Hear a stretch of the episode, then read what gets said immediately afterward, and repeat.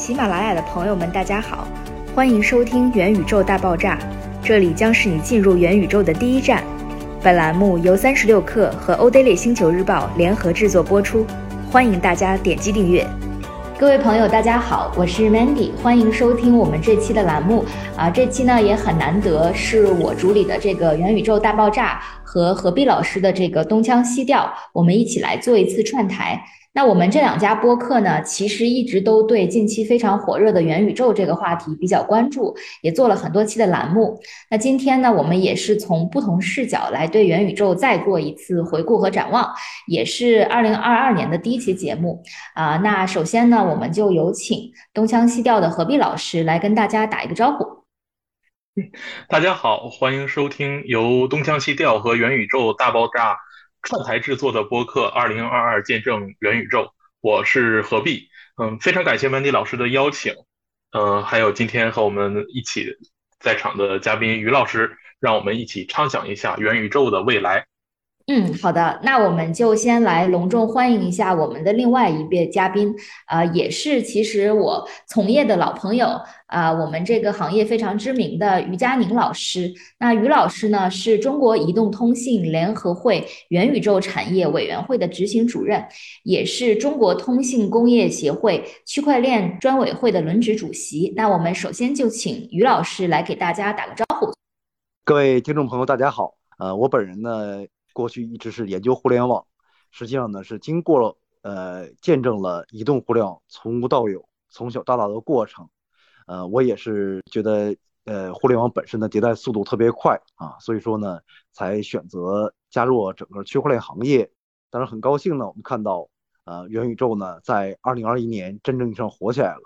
整个呃互联网的升级进程呢已经越来越快了，所以我今天非常高兴参与这个节目的讨论。啊，那我想稍微提一下，因为于老师最近刚好也要发布这个元宇宙相关的新书，然后那这个书呢，其实也可以在喜马拉雅 APP 上面能够看到这个解读，所以我也想请于老师来给我们简单介绍两句。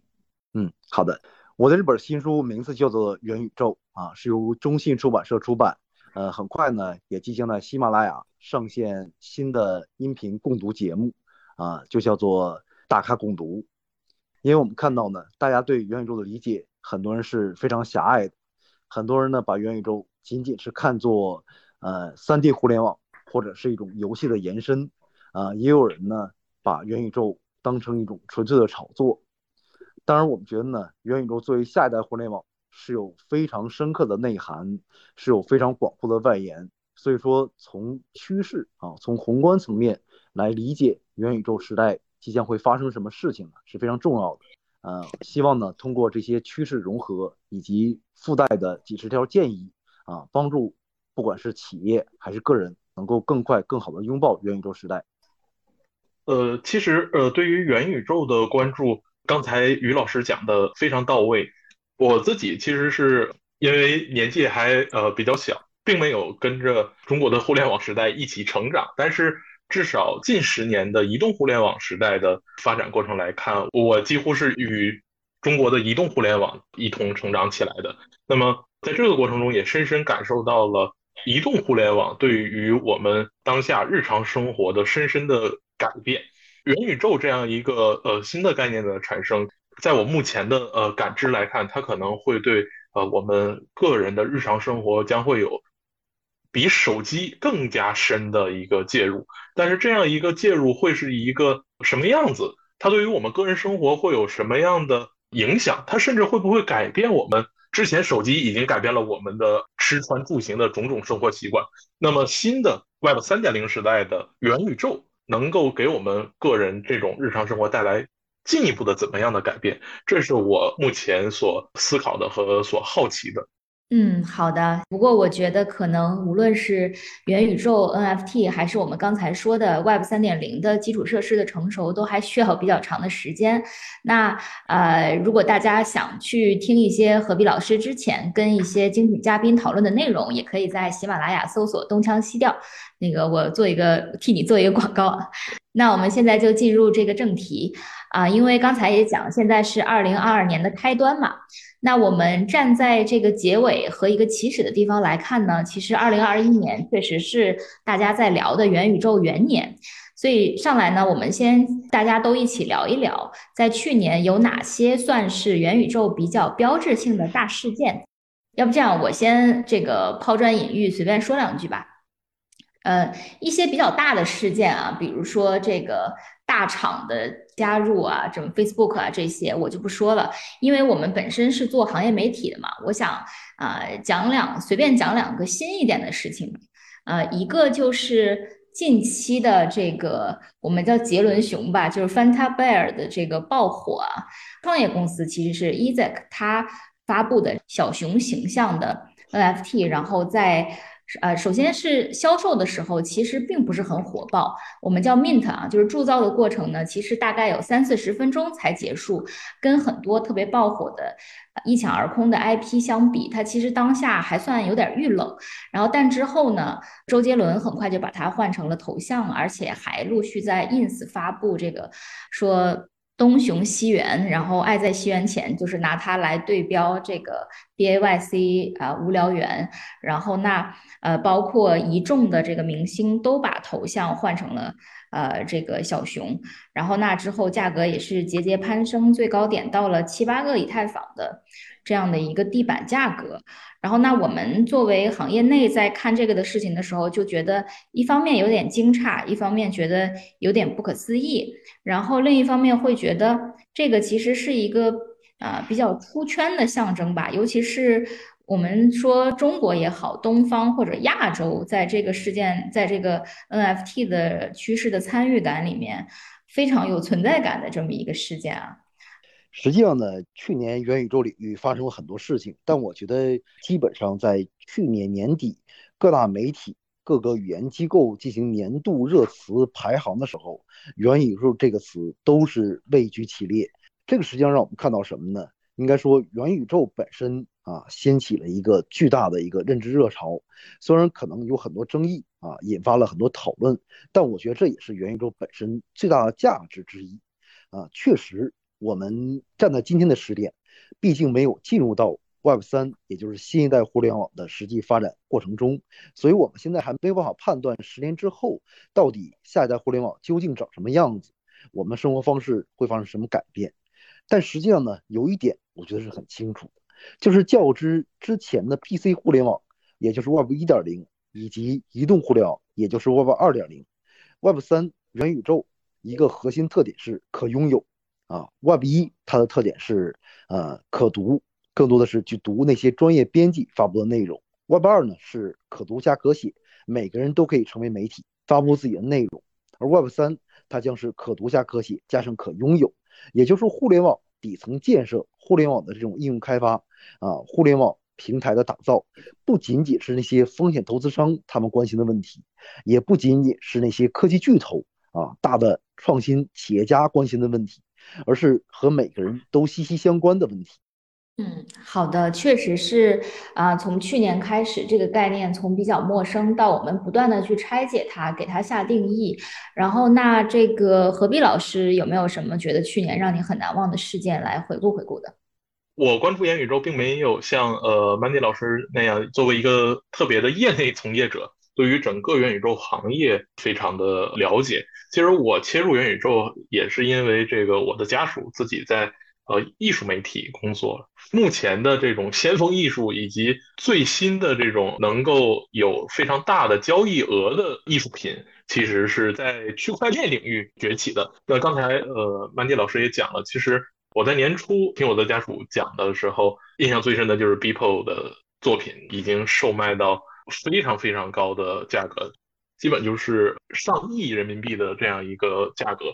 这个对于我之前一直在关注呃相对传统的艺术领域来说，非常让我吃惊，因为我之前完全想不到说一个用电子平台去呃制作出来的可以称之为绘画的东西，能够被卖的这么高的价格。这是我在年初印象最深的一个事件。嗯，好的。刚才这个两位老师也都有提到。这个关于像 NFT 头像啊，然后爆火呀这样的出圈的一些事件，包括像刚才何必老师提到加密艺术，像 Beeple 啊、Pack 啊这样的。天价成交的案例啊，其实作为新闻来说是最出圈的，其实挺有意思的。因为我个人其实也会收藏一些啊现代艺术的作品吧，当然比较小打小闹的一些 modern art 的这种的艺术家的画作原画，然后我平时会收，然后我也在一个这种艺术家收藏呃收藏群里面，然后我之前从来没有在这个群里说过话，呃，在里面有大概一年的时间了，直到昨天我突然发现大家在讨论 NFT。然后我就加入了这个对话，因为前几天啊，那个 Edgar Plans 发了他的那个 Leo Hero 的那个 NFT，然后头像嘛也是一上来也是先销售一空，然后地板价格也是迅速到了两个以太左右，也非常火。那他是在现代艺术这里也非常火的这么一个艺术家啊，我就发现哦，这些藏家他们也已经来到了数字艺术收藏这里，大家对这些东西也都非常的上心。于老师呢，在刚才说的新发布的这个元宇宙的书里面，其实也提到了这个观点，就是说元宇宙里卖头像也是一门大生意。那其实今年从库里换成了这个蓝皮的无聊猴头像，对吧？然后到我刚才提到的啊，包括周杰伦、陈冠希，然后啊他们在啊去换的这个 Fanta Bear 的头像，包括余文乐，他其实有换那个 Crypto Punk 的头像，并且他的潮牌 Madness 也出了印着 Punk 图案的这个卫衣和 T 恤什么的嘛。呃，围绕着这个数字身份、这个形象和 NFT 头像，我想来听一听两位老师的看法，以及对于延伸的可能，它在 Web 三社交属性里面的这个延伸的一个身份的的设定，大家都是怎么看的？呃，当然 NFT 呢，确实在二零二一年哈，算是开始破圈了，这也是区块链最重要的应用之一。呃，在我看来呢，实际上 NFT 之所以会引起这么大的震动和轰动，其实就是源自于我刚才说 Web 三呢有一个可拥有的特点。它可拥有什么呢？其实可以拥有的，毫无疑问，并不是什么实体的东西，而是一些过去觉得很虚拟、看不见、摸不着，也就没有价值的数字商品。呃，应该说，我们看到呢，这种创作电子化，哈。其实，呃，其实已经有很长时间，但是往往呢，它都是一些设计师啊，用于闲暇时光来去做一些电子啊相关画作的一些设计，他也赚不了什么钱，纯粹就是爱好啊。大部分人还是要靠正常的设计工作来养家糊口。但实际上呢，这个 NFT 的出现啊，给我们最震撼的一点就是，原来数据真的可以变成一个呃。有明确所有权属性的商品，而且呢，还可以由于有稀缺性，还可以变得越来越值钱，还可以去在全世界范围内流通，啊，这和我们过去对数据的理解，哈，对数据的认识是差别很大的。呃，我想很多人开始感到互联网啊出现变化。出现升级，可能也是看到了 NFT 啊，居然一个所谓的一个图片哈，图片就能卖这么多钱，这实际上也是很多人开始思考互联网为什么开始变得不一样了。当然，其实我们知道呢，这个这些画啊，或者这些头像、这些图片呢，其实它本身大部分都只是一张张电子图片。电子图片的特点就是任何人都可以在网上去啊复制粘贴，可以随便的传播。但是，但是呢？呃，不管你怎么去复制粘贴，你怎么去传播呢？你都没有办法去获得它的价值。呃，在 Web 二点零时代，这些画的呃价值呢，随着它的传播呢，就被稀释掉了，就被发散掉了，使这些画呢，啊，这些图片越传播越没有价值啊，知名度越高反而越不值钱。但是到了 Web 三时代，到元宇宙时代，我们发现呢，由于有 NFT 啊这种非同质化数字商品的这种技术。为支撑，啊，可以发行 NFT 这种特殊的呃数字凭证，啊，来去标注一个画作或者一个头像的所有权。由于有了所有权的明确，啊，就可以使得交易啊变得可行。交易变得可行呢，就出现了市场，然后呢，也出现了 NFT 经济啊这样的一个大的啊非常越来越增长非常快的一个新兴领域。然后有了这种领域呢。呃，越来越多的资金其实也开始关注这个领域啊，开始变成传统收藏圈的一部分。当然，我相信未来呢，其实呃有这种模式驱动之下，啊，人人都可以有机会成为呃 NFT 加密艺术家，人人也都有机会成为 NFT 加密收藏家，这将是一个大众性的运动。就是，所以我们一定要感受哈，就是在呃元宇宙时代呢，其实元宇宙似乎听这个词非常浩瀚啊，非常虚无缥缈，但其实在我看来，它可以说呢是实的不能再实的东西啊。元宇宙核心的根基，其实就是把我们过去看不见、摸不着啊，觉得也没有什么实际价值的这种比特啊，变成了我们这个世界上。呃，最有价值的一种新兴资产啊，变成这我们世界上最有价值的数字财富啊，这实际上呢，也是元宇宙和我们每个人产生交集的重要来源。呃，于老师，我觉得刚才您的讨论里面有一点是非常重要的，就是您强调了呃，Web 三时代互联网的一个基本的逻辑，就是用户的逻辑会发生一个巨大的变化，就是我们成了一个用户可以直接拥有的这样一个状态。我作为一个从呃社会学出身的人角度来说的话，无论我们当下的这些技术会日新月异到什么样，这个技术在运作的过程中，在我感觉它还是有一些基本的原则是无法脱离的，而这些原则我们现在是不需要想象力，我们可以直接认识到。呃，基于这些原则，也许我们对于未来可以再做一些畅想。在我看来，这个原则主要有三点。原则的第一个就是元宇宙，它首先一定是一个意义消费。呃，什么叫意义消费呢？就是呃，在元宇宙上面，无论是我们买的 NFT 的艺术品，还是我们可以畅想的，也许某种嗯游戏，我们个人的形象，它始终归根结底是一个虚拟性的东西。呃，它并不会像我们现实中那样去买到一个实体的一碗饭啊，买到实体的一本书，买到实体的一幅画。这样的东西，这就意味着这些虚拟的东西，我们要想认同它啊，并且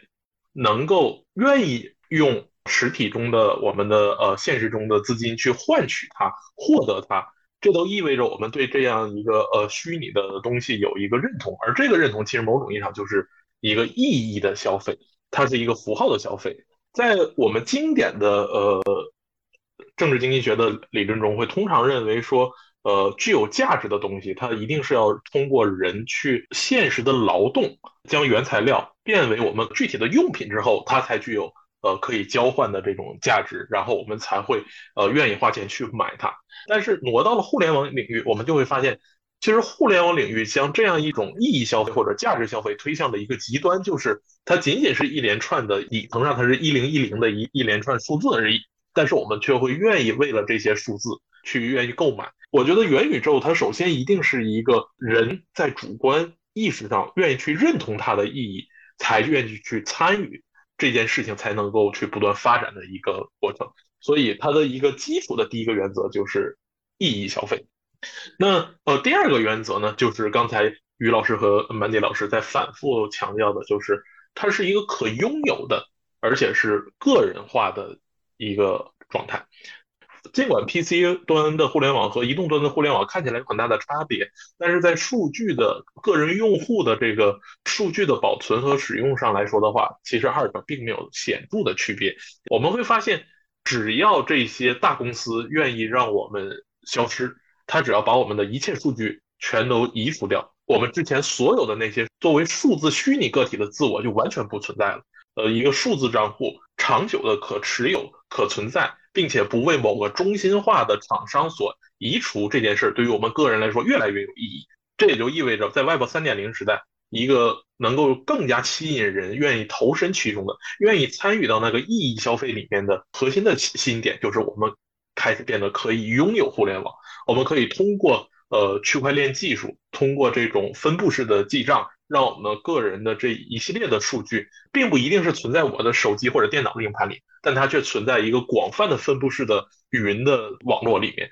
让我们这样的一个数字身份不会被消失。与此相对应的，就是这个可拥有的互联网，它在这种账户表达当中是一个个人化的。到了这个阶段，元宇宙真正要想就是某种意义上变得成熟，在我看来，一个重要的标准就是参与到元宇宙的这个个人会将自己整个的。生活或者社会意义投入到元宇宙当中，而不是说在现实社会角度来说，我有一个身份，同时我在呃元宇宙里面还有一个身份，我可以在内外两个方面来回去呃穿梭或者是交换。之前我们在讲呃比特币的时候，我们会呃很多人都愿意参与到其中，是因为呃比特币的的它的相对于法定货币的价格在不断攀升，但是有一批人他买比特币就纯粹不是为了交易，他就认为未来就是比特币的天下，它就会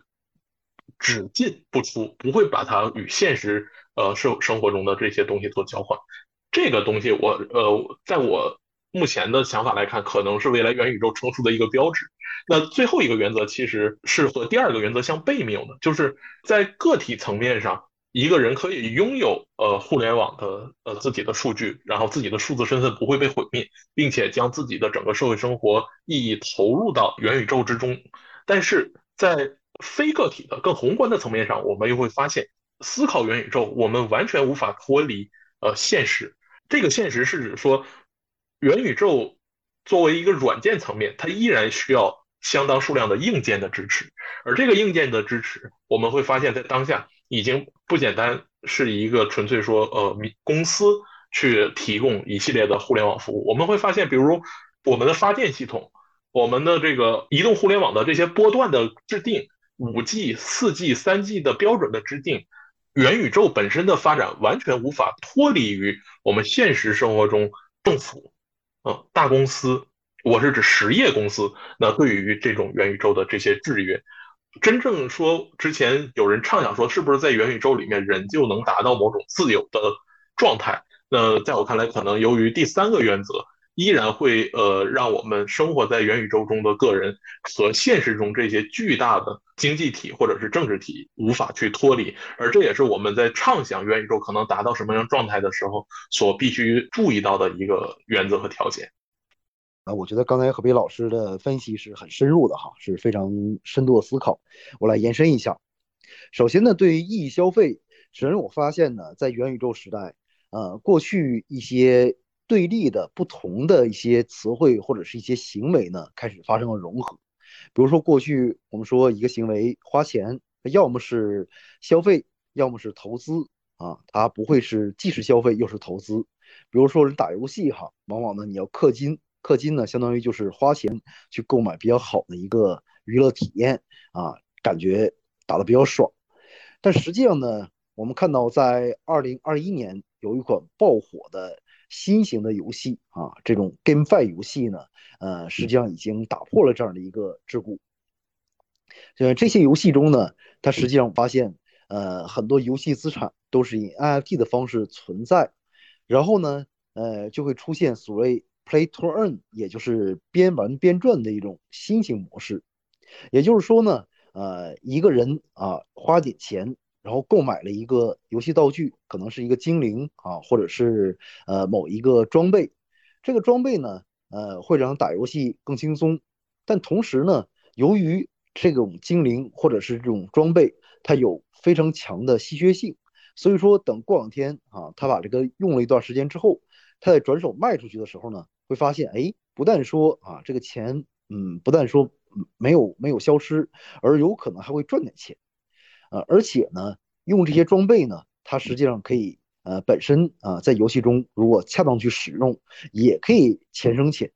你会发现哈，打游戏这个动作过去它就是一种简单的娱乐或者是消费，但是呢。啊，在这种新型的游戏中呢，你会发现它既是啊一种一种娱乐行为，也是一种可以说是一种这个投资行为啊，也可以理解为啊是一种劳动行为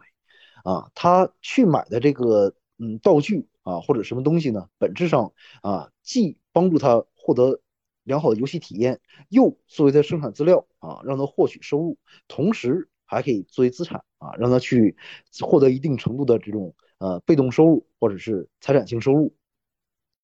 所以你会发现呢，尽管说这些区块链游戏呢，我们并不太认同它就是元宇宙啊，但是呢，它其实反映了一种元宇宙的一种方向，就是我们都知道呢，元宇宙本身是一个数字世界，这个数字世界呢，呃，我前面讲啊，数字世界里面的数字啊，数据它也是资产化的，也是值钱的，啊，但是生产这些数据本身这个动作呢。其实在很大程度上啊，未来有可能会成为呃最重要的一种劳动方式或者生产方式。刚才曼迪举了个例子啊，一位年轻人，我估计他可能是个零零后吧，啊，他可能在利用区块链哈，利用这种元宇宙的一些早期的一些实践，可能赚到一些钱。其实我们预计呢，啊，未来类似这样的人呢，他很有可能就不会再找工作，因为他在数字世界的劳动已经完全可以满足他自我实现的需求啊，完全可以满足他的一种社交需求啊，当然更可以让他去能够赚到钱。呃，实现这个过上比较好的生活，所以说呢，其实我们大部分人现在确实还是在所谓的这种呃物理世界跟啊数字世界之间来回的穿梭啊，这是比较明显。在未来呢，呃，其实不是说未来哈，应该说现在呢，其实我们越来越多的时间已经放在数字世界里了。未来元宇宙时代呢，毫无疑问哈，我们在数字世界中的生活呢，肯定也会更多。但是这其实也是很多人担心的哈。刚才也是何必老师提到这个问题，就是会不会啊，我们大量的时间啊都被呃被所谓这种数字化娱乐所侵占啊，形成一种所谓奶头乐的效应哈。这个最后大家呢都感觉就是很容易、很廉价的能获得到一种娱乐，很简单的能获得到一种成就感，不会再去努力哈，不会再去拼搏，纷纷躺平。其实在我看来呢，其实并不会啊。如果这样出现的话，那我们。怎么解释过去，呃这些年的这种互联网成就呢？对吧？那就是互联网成就本身其实给我们带来了数字经济，啊，带来了全球的这种经济发展的新动能。其实，移动互联网发展从过去互联网 PC 互联网时代到移动互联网时代，类似质疑其实很多哈。但是其实我们看到，啊，它的这种利处呢，啊，远远大于弊端的。嗯，谢谢于老师。嗯，刚才于老师讲的，我觉得非常的好。那我觉得，无论是在 Web 二还是 Web 三，其实应用和基础设施的发展都是有一个轮流的爆发期的。基本上都是每次应用爆发，甚至于存在很大的泡沫，给底层进行了压力测试，我们才能意识到底层存在的问题，然后再会有一群人去建设底层这样的一个过程。那呃，我们接下来请何必老师来给我们聊一聊，觉得对于这个接下来元宇宙的发展的侧重点啊，包括说硬件啊，还是其他领域，你比较看好哪些赛道啊？非常感谢刚才于老师做出了如此深度的评价。曼迪想从到底是软件还是硬件哪方面更可能突破这样的角度来去对呃二二年做一个预测。而我其实还是比较同意刚才于老师的一个判断的，就是我用一个形象化的方式来比喻吧，就是现在无论是 Facebook 还是伊隆马斯克，或者是国内跟风的百度，他们更可能是二十年前的康师傅方便面厂，就是未来在元宇宙阶段去打败他们的那些美团或者是呃饿了么这些。呃，新的平台还在未知的领域，还没有诞生，而且那将是一个完全我们无法做预测的一个商业模式。但是我们当下可能会去做些什么？目前我们看非常火的，无论是 NFT 的投资，还是虚拟地产的买卖，这些东西聚集了我们普通人最大的眼球，同时也集聚了很多的资金。但是真正要想建立起一个所谓的元宇宙，达到人人可以拥有中心化的大厂无法去消灭呃数字个人账户的那样一个理想的互联网状态的话，其实，在软件上还有一个呃需要攻克的一个难关，就是建立一个互联互通的互联网底层平台的建设。这样一个平台，它需要呃两个方面，一方面它要既接通既有个中心化大厂的数据。呃，无论是我们用的百度，还是用的阿里、支付宝，还是我们用的呃微信，这些既有的数据都是未来我们通向元宇宙最重要的资产。这也是我们目前每个人所拥有的数字个人账户的这个基本的平台。假如要想我们这一代人能迈入元宇宙的话，这也就意味着我们在这些数字平台上的数据。都应该去接入到那样一个云端，个体的账户不会被消灭的云端。同时呢，这样一个能够接通各个中心化大厂数据的平台，又能够用啊区块链分布式的计算和储存大算力，为每个具体的人提供服务，让我们每个人皆有这个平台，依然能够顺畅的去实现我们在既有的 Web 二点零时代所享受到的各种互联网的便利。那同时，我们又要能够去避免我们现在可能面临的这个呃数数字风险。这个刚才呃于老师也讲了，其实它不仅是一个软件的问题，它还需要巨大的这种算力的支持。而算力的背后，就等于说芯片的物质上面的芯片的生产、能源的生产这部分，可能和互联网目前的狭义的互联网产业关系就已经不是很大。那对于互联网企业来说，我认为应该去着力去呃发展的，依然是这样一个基础的软件层面。目前看起来比较有可以学习的一个对象，其实是以太坊。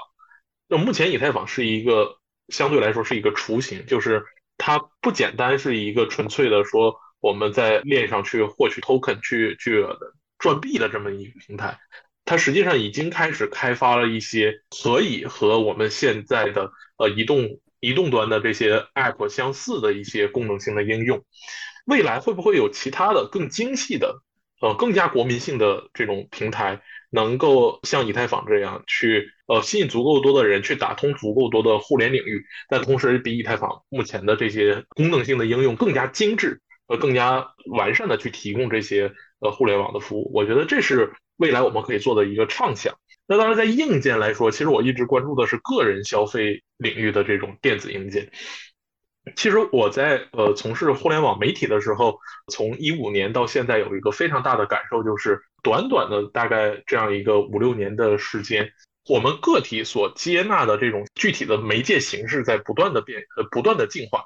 最原初的是所谓的图文时代，就是我们看微信公众号，我们看文字，但文字的信息传达终究是有限的。后来我们到了声音啊，就比如我们的喜马拉雅的这种声音平台，我们可以呃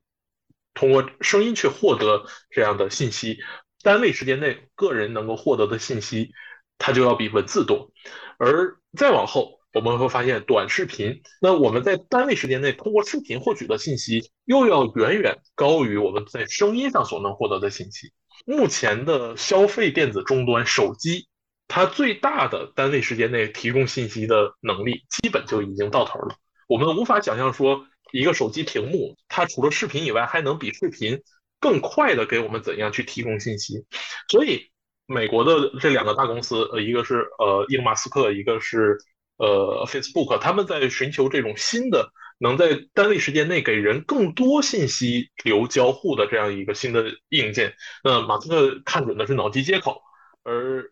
Facebook 看准的是 VR。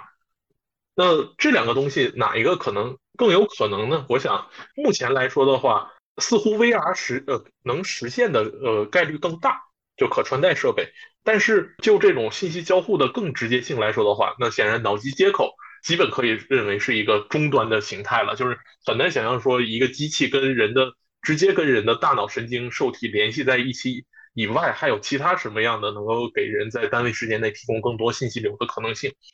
但无论是脑机接口还是 VR 这两个东西，目前给我们一个可想象的图景来说，却都是相对来说比较灰暗的。就无论是头号玩家。还是像《黑客帝国》，最近《黑客帝国四》也刚刚上映，这一类的文艺作品或者说电影作品，它对于这样一个未来世界的畅想，其实并不是一个特别玫瑰色的，反而带有某种灰暗性的想象。而这种呃这样一个全新的硬件，会给我们个人带来什么样的影响？我觉得这还有待于和硬件相同步发展的软件平台的这种进化。呃，具体是可能是什么形态，就是还目前还不好说，这是我目前大概的一个想法。嗯，刚才两位老师聊的，其实我觉得并不限于我问的二零二二年啊，已经是很宏观的，甚至到了可能未来的像影视作品中的赛博朋克世界，一百年、两百年后，并且我们是吧，接下来很长一段时间需要建设的一些方向了。那呃，因为时间关系，我们最后问一个问题，我想这个。我们来聊一聊二零二二年具体的啊。最后，我给两位出一道填空题，也是我们这个节目的一个猜想。呃，这个填空题就是说，二零二二见证元宇宙的，然后填空。呃，很多人像刚才聊的，可能一些科幻小说家会觉得，哎呀，这个耽误我们的日常的啊社会生活了。然后可能说，二零二二年见证元宇宙的消失，见证元宇宙的覆灭，见证元宇宙的冷静。然后也会有人说，可能啊，二一年是一个起始，我们可能二二年是见证元宇宙的爆发，见证元宇宙的进一步兴起。嗯，我我先做一个小小的纠正，就是刚才。曼迪迪会认为说，我们对于未来的畅想可能会有很长的时间要走。但是其实我们回顾一三年、一三年、一四年的时候，我印象很深是高通骁龙八零一那款芯片出来的时候。现在我们已经到了高通骁骁龙的八系列的 Dragon One，短短的这样八年时间，我们当时呃很难说想象说，哦，一三年这个移动互联网已经比较成熟了。再往前退三年，大概一一年的时候，雷军做第一款小米手机的时候，他是无法想象说，短短的大概五六年之后，移动互联网会成熟成这个样子。他那个时候可能想的就是我要造一个多媒体的更新的手机，去满足发烧友的需要而已。他完全无法想象说，这样一个硬件给我们当下可呃给我们的这个社会带来一个全新的这种产业的可能性。消费的可能性，个人生活的可能性，所以，呃，刚才于老师和我对于元宇宙的一些畅想，我认为在目前的这种产业迭代和这个经济发展的状况下，呃，赛博朋克的年代也许用不了一两百年，可能十年、二十年就会有某些我们无法预知的这种转折性突破会会到来。在这样进一步的提高之前，呃，假如我对二零二二年的元宇宙做个预测的话，我可能会倾向于反而会呃用冷静或者是磨合这样的词来对它有一个预测，因为呃去年就是在普通人的面前，就是它元宇宙有了一次突然的大爆发，但是这样的爆发，我们目前看到的是看到的是说它依然是要有赖于每个参与到其中的人用法定货币。去承认它的价值的这样一个形式，说白了，为什么我们会对元宇宙呈现乐观？因为 NFT 卖的很贵，因为比特币的价格不但稳定，而且还不断的攀升。正如我前面反复说的，就是一个真正元宇宙时代的到来，是让元宇宙自己有一个自我价值体系或者意义体系的维护，而这个体系它的建构过程其实需要比较长的。软件和硬件的积累。那在去年，我们经历了一个短暂的说让它走向前台，让普通人认识到这个概念之后，我想各个厂家可能在今年都会要认真思考。那未来元宇宙，就是元宇宙，假如我们要参与到这个赛道其中的话，我们要去干什么？软硬件之间这种呃沟通，对于现在的芯片、现在的武器技术、现在的新能源，然后现在的这一系列的这种呃和我们呃和和 Web 三点零密切相关的这种工业体系呃需要的来说，以及这个政府世界各国政府的监管来说，它都需要有一个磨合，有一个思考的过程。那这个过程就意味着是说，二一年元宇宙的这个概念进入到了人们的视野，那么二二年人们可能要冷静的思考一下，我们怎么去，我们要去做什么，我们怎么去和互联网之外的领域去磨合。去探索一个新的路，所以今年的元宇宙，我更倾向于认为，呃，会相对冷清一点点。嗯，好的，谢谢何必老师，谢谢何必老师对我的纠正啊。确实，我觉得用现有的工具和模式去理解新的东西和平台的时候，会是比较受限的。然后，那这个发展，可能我们五年之后，可能也不用五年，三年之后再来录这个，如果再录一期播客的话。可能已经跟现在完全是不一样，是现在不能理解的一个状态了。那呃，最后来请我们于老师，不知道有没有想好这个二零二二见证元宇宙的填空题？嗯，我觉得我跟何比老师的观点其实差不多。呃，如果让我说的话，我觉得就是走向理性吧。二零二二，让我们一起见证元宇宙走向理性。